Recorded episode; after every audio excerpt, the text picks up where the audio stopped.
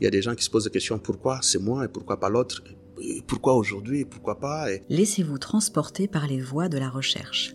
Une épopée au croisement de multiples disciplines pour mieux saisir les contours de la lutte contre l'épidémie de tuberculose. Aujourd'hui, nous allons parler accompagnement sanitaire avec Maxime Lunga. Popularisé avec la lutte contre le VIH dans les années 90, le concept de santé communautaire a progressé au sein des politiques nationales de santé dans le monde. Il fait à présent figure de volet indispensable en matière de lutte contre les pandémies. Bonne écoute. Je suis Maxime Lunga, je, suis, je vis en RDC, basé à Kinshasa, et je suis dans la lutte contre la tuberculose depuis 2000. Mon association euh, c'est de nom Club des Amis d'Amiens. Le nom a été choisi parce que, vous savez, au Congo, euh, il y avait une, une, organisation internationale qui a commencé la lutte par inspiration donc de cette organisation qui elle-même s'inspire de Saint Damien, qui est une, qui était un prêtre belge qui est allé mourir à Molkai pour euh, soigner les lépreux. Donc nous aussi on a dit, ben, on a on est dans la tuberculose, donc on porte ces noms-là. Alors, est-ce que tu peux nous raconter la genèse de ta, ton association?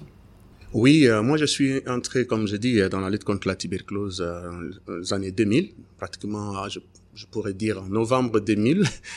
Euh, c'est par la grande porte, en fait. J'ai attrapé la tuberculose.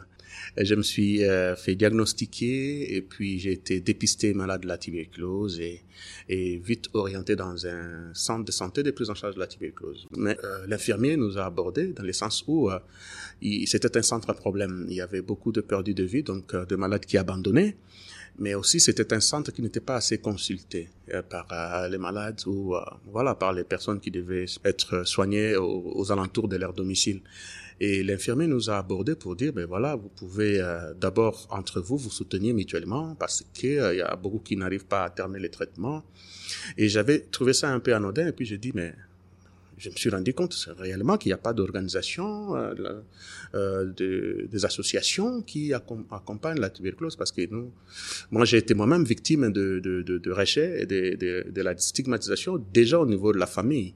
Donc euh, évidemment cette, cette interpellation était m'a touché pour dire oui, mais l'infirmier a raison. D'abord entre nous, parce qu'il y avait, il y a la honte, il y a la peur, et donc même quand on était diagnostiqué, on se posait beaucoup de questions. Et il, était du coup difficile de, de, de, suivre facilement le traitement. Donc euh, alors on s'est mis ensemble. C'est vrai que j'ai déjà, j'avais déjà trouvé une équipe, mais j'ai apporté ma touche aussi et on a commencé euh, à, s'accompagner mutuellement. Cela veut dire qu'entre nous, hein, celui qui ne venait pas, qui devenait irrégulier, on allait le chercher pour l'encourager.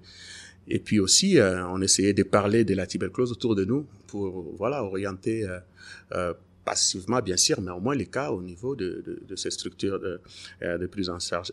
Donc, est-ce que tu peux nous aider, nous, définir pour nous ce que c'est que la santé communautaire, et puis peut-être l'illustrer avec des actions concrètes? Sur fait d'abord assurer euh, un peu le, suivi dans le cadre de soutien mental, soutien, soutien psychologique, mais aussi les soutiens médicaux.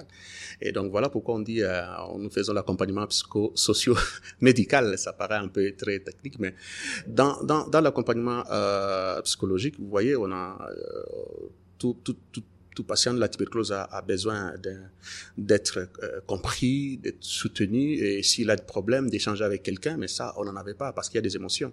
Il y a des gens qui se posent des questions, pourquoi c'est moi et pourquoi pas l'autre? Pourquoi aujourd'hui, pourquoi pas.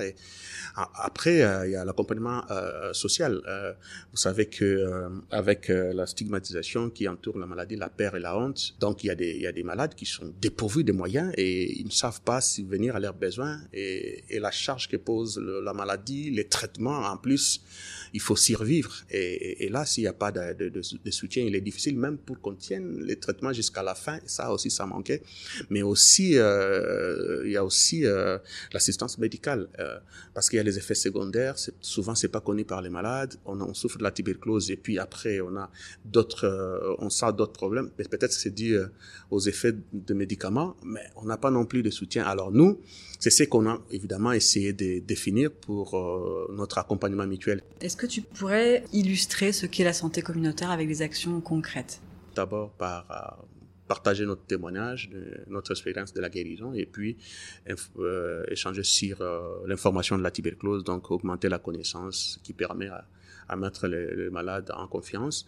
Et puis après, il y a, l'accompagnement, les suivis. Les suivis pour qui, qui, évidemment amène à une augmentation de, l'observance et de la de, l'adhésion et de l'observance du traitement. Nous nous assurons à ce que ceux qui ne viennent pas au centre de santé et le motif pourquoi ils ne sont pas là et essayer de répondre aux besoins. Et donc nous on fait visite à domicile la visite à domicile. Et, s'il faut lui euh, euh, amener le médicament à la maison pendant ce temps-là qu'il ne sait pas venir, alors on assure le dot euh, ou les TDO, traitement euh, directement observé à domicile. Mais aussi, nous faisons des rappels de contrôle.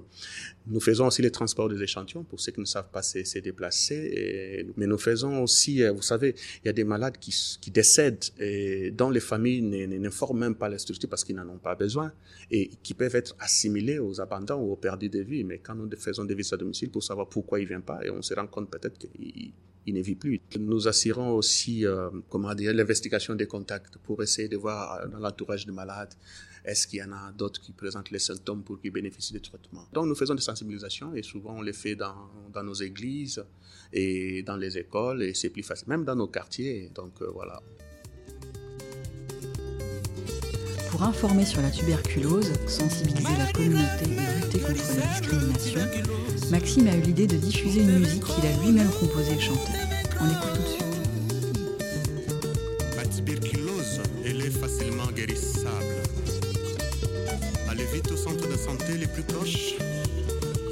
Vous serez soigné et traité gratuitement. Nous saluons les efforts du Programme national de lutte contre la tuberculose. Action Damien pour son appui dans la lutte.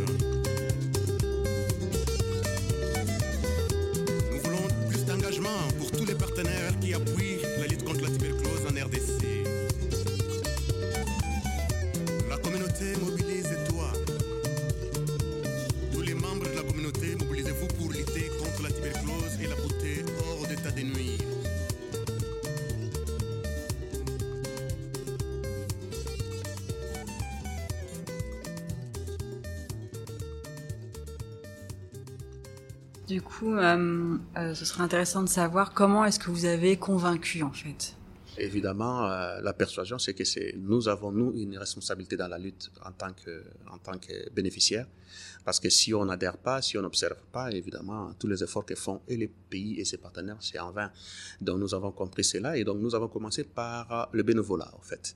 Donc, euh, on a essayé déjà par les résultats que, que nous avons euh, montrés dans notre centre de santé de Nzombo, s'attiquer euh, les autorités sanitaires de la, de la province qui sont venus voir au niveau de centre qu'est-ce qui se passe ici, il y a des choses qui bougent. Et vers les années 2000, vers 2003, euh, la coordination provinciale euh, nous a demandé si on pouvait essayer cette expérience dans d'autres euh, structures de la ville de Kinshasa. Et cet enthousiasme-là, il est allé parce que la motivation, c'était quoi? La motivation, c'était qu'on était maintenant considéré, c'est qu'on faisait une chose très importante. Alors, on a, on a mis ça aussi en écrit comme directive parce que nous avons même tout euh, un guide, un hein, club des amis d'Amiens, euh, pour euh, nos, nos, interventions. Et cela a mené dix ans après. Il faut bien, dix ans après, on n'a pas, on n'a pas laissé tomber, on a continué. Dix ans après, on a carrément été euh, couvert toute la ville de Kinshasa et on a, a été appelé avec maintenant Action d'Amiens parce que la coordination provinciale c'est le programme en fait au niveau provincial. Donc déjà nous porter et demander à ce que nous puissions euh, nous exporter dans d'autres structures, dans d'autres zones de santé. C'était une motivation pour nous parce qu'on faisait maintenant partie du système, donc on était porté par les programmes. Et comme ça, chaque année, euh, on devait participer même à des réunions de, la coordination provinciale de la tuberculose, réunions de validation. On était même appelé à présenter nos données et participer aussi à quelques évaluations du programme. Et c'est ce qui a fait que les organisations comme Action d'Amiens, qui est une organisation euh, belge qui appuyait le programme à l'époque, a, voulu exporter notre expérience dans trois provinces. Et après, les programmes commençaient à nous inviter dans euh, les revues annuelles du programme, parce que quand on était déjà dans trois, quatre provinces, donc on faisait partie de, de paquets de partenaires, de mise en œuvre des actions du programme. Et c'est grâce à nous aussi, hein, je vais dire cela, que le programme a ficelé, a bien défini la, participation communautaire ou l'implication de la communauté dans les guides. Après 2010, nous avons commencé à bénéficier de financement de l'USAID, qui est très bien connu, une organisation internationale américaine. Et là, ça nous a amené dans cinq autres provinces, donc on a élargi le champ. C'est pour dire que maintenant, ce n'est pas que parce qu'on reçoit des, des, des aujourd'hui que nous avons perdu euh, le volet bénévolat. Ça continue. Donc, nous avons des originaires propres à nous que nous continuons à faire de manière bénévole et ça continue. C'est pour dire qu'on peut avoir les financements dans quelques provinces et dans d'autres provinces, on continue avec euh, le bénévolat. Est-ce que tu pourrais nous, nous décrire du coup comment vous fonctionnez, comment vous êtes structuré? On a été intégré par, euh, par les programmes. On s'est directement vu coopté par les programmes. Donc nous aussi, on a, on a, on a adopté euh, euh, la, structure pyramidale euh, du système de santé. Donc nous avons un, bureau au niveau national que nous appelons secrétariat national, composé de 10 personnes, dont moi-même. Et puis, nous avons le niveau intermédiaire, qui est le niveau provincial, et là, nous avons des équipes de section. Au niveau de la base, donc au niveau périphérique, nous avons des antennes. Des antennes, ce sont des groupes constitués des anciens malades ou, les malades euh, sous traitement, mais qui sont, qui sont à même capables d'apporter leur aide à, d'autres qui sont très faibles.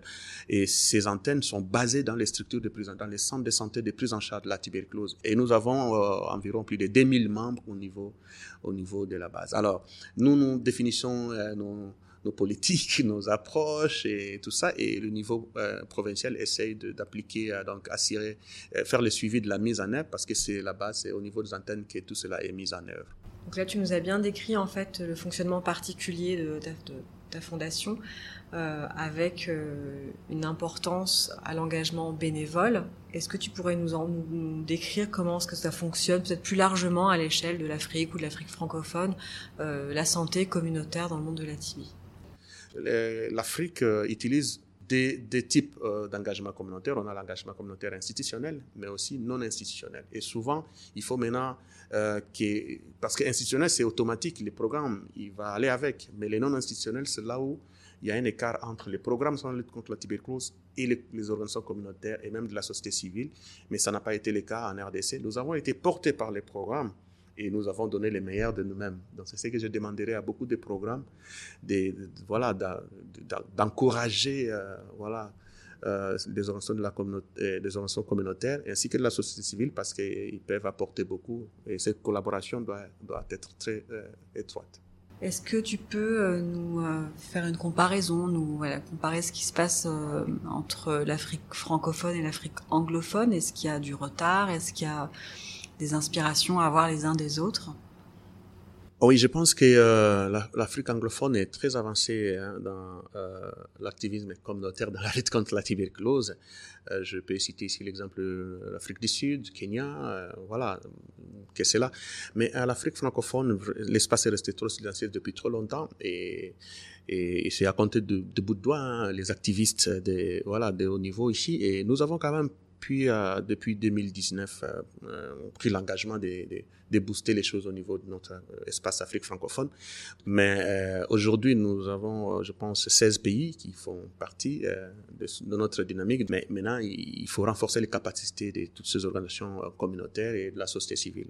Et aussi, c'était question d'appui aussi. Hein. Il y a, évidemment, quand ça restait silencieux, il n'y avait pas assez de moyens. Mais maintenant, les appuis, même Expertise France appuie Stop TB Partnership pour euh, essayer de, booster l'engagement communautaire dans l'Afrique francophone. Il y a les fonds mondiaux qui essaient de tout faire et, nous pensons que nous allons y arriver. Alors, euh, c'est aussi question de la documentation. Vous voyez, euh, la documentation et tout ce qui vient, les approches, c'est d'abord en, anglais.